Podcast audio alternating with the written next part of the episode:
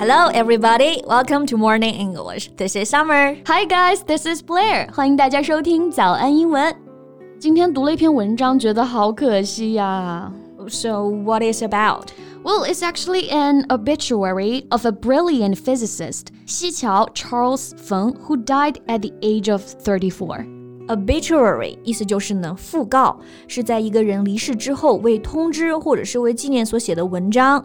An article in a newspaper about the life and achievements of someone who has died recently。是的，那这位讣告是关于一位物理天才冯奚乔。He went to Peking University at seventeen. entered Harvard at 21 and became a full professor in UCLA at the age of 32 But he jumped to his death when he turned 34.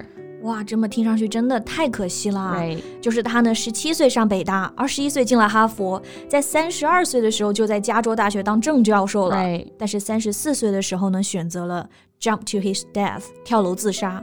那么物理学可不就是失去了一颗明亮的星星吗？physics has lost a brilliant young star. Well, I think we can talk more about this in today's podcast and learn some useful expressions. OK，那今天就和大家呢聊一聊这位天才物理学家，然后我们也学一些实用的英文表达。嗯，我觉得冯奚乔的离世这么可惜的原因啊，是因为首先他真的太年轻了。嗯，是的，at the age of thirty-four, his life at a new stage was just about to unfold.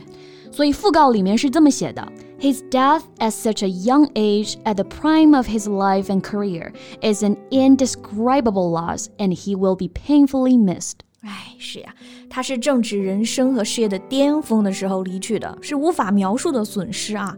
那这里的巅峰呢，用的是这个词 prime，p r i m e。at the prime of his life and career。对，这个词就用的很准确了。嗯，prime 做名词就是表示盛年、巅峰时期，the time in your life when you're strongest or the most successful。 比如造个句子啊，贝贝呢现在就正值妙龄了，She's a young woman in her prime. Thank you so much，竟然用妙龄来形容我啊！不过这里这个词组 in one's prime，除了可以说年轻人的正值壮年，其实也可以用在比较年长的人身上。比如说，诶，我妈虽然退休了，但我觉得她还是很活跃、很年轻。She just retired, but she's still in her prime. Got it. 那这里的 in her prime 就指的就是 still very active and in good health. Right. 诶，那说回冯西桥啊、mm hmm.，another reason he will be painfully missed, I think, was his achievements. Yeah, achievement 就是成就的意思。 就是无法想象，如果冯西桥还在世，会对物理学界做出什么样更加巨大的贡献呢？对，那讣告里面的一些专业术语我们也不太理解，但是讲到他的成就啊，这些句型我们可以来看一看。Mm hmm. For example, he made extremely important contributions on the effect of single impurity motion. 对，就后面几个词我们不需要知道，对吧？但是前面这个句型可以学一学啊，made extremely important contributions。contribution 这个词呢，意思就是贡献。对，前面最常见的动词搭配就是 make，make contribution on or make contribution to。Yeah. For example, Blair made an important contribution to the success of this podcast. All right. 那在后面的讣告里呢，还有这么一句话：He also made significant contributions in several other areas. 啊，就是说他擅长的领域还特别的广，right. 在其他的一些范畴里面也有相当大的贡献。是的，significant meaning very important, make significant contributions，意思就是做出了相当大的贡献。So he was truly a talented scientist. That's without doubt. 八年内写出了高质量论文呢八十多篇，UCLA 最年轻的正教授之一，那是非常的 talented. Okay, so the question, what happened?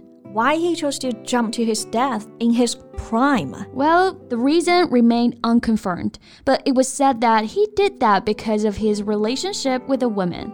所以他是为情所困吗？我觉得可能也跟性格相关吧。能看出来，冯奚乔肯定是一个 perfectionist 完美主义者啊。但是在感情上呢，数次求而不得，所以说错了。Anyway, it was a great loss. 就是虽然他的人生已经足够精彩，以及呢可以被值得记录了，但还是觉得很可惜哦。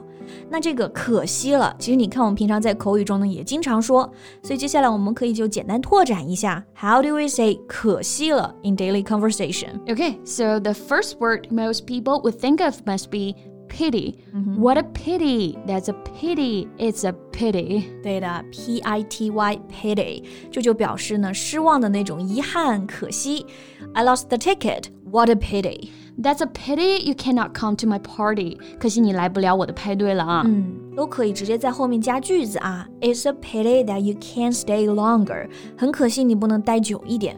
或者直接 pity 放开头，诶，这条裙子很漂亮，但是可惜太贵了。The dress is really nice. Pity was so expensive. Yeah.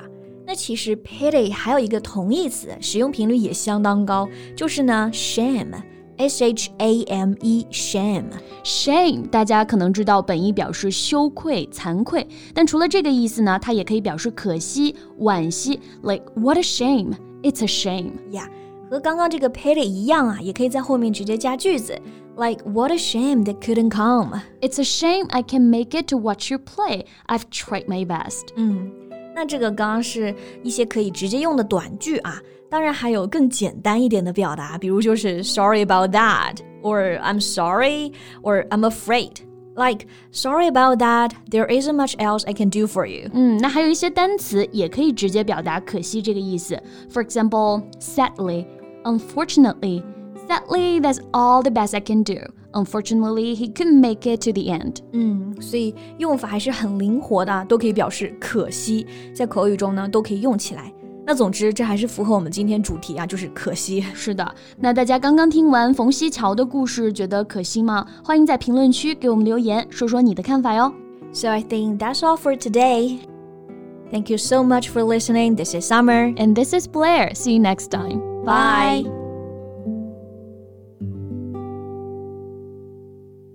This podcast is from Morning English. 学口语就来早安英文。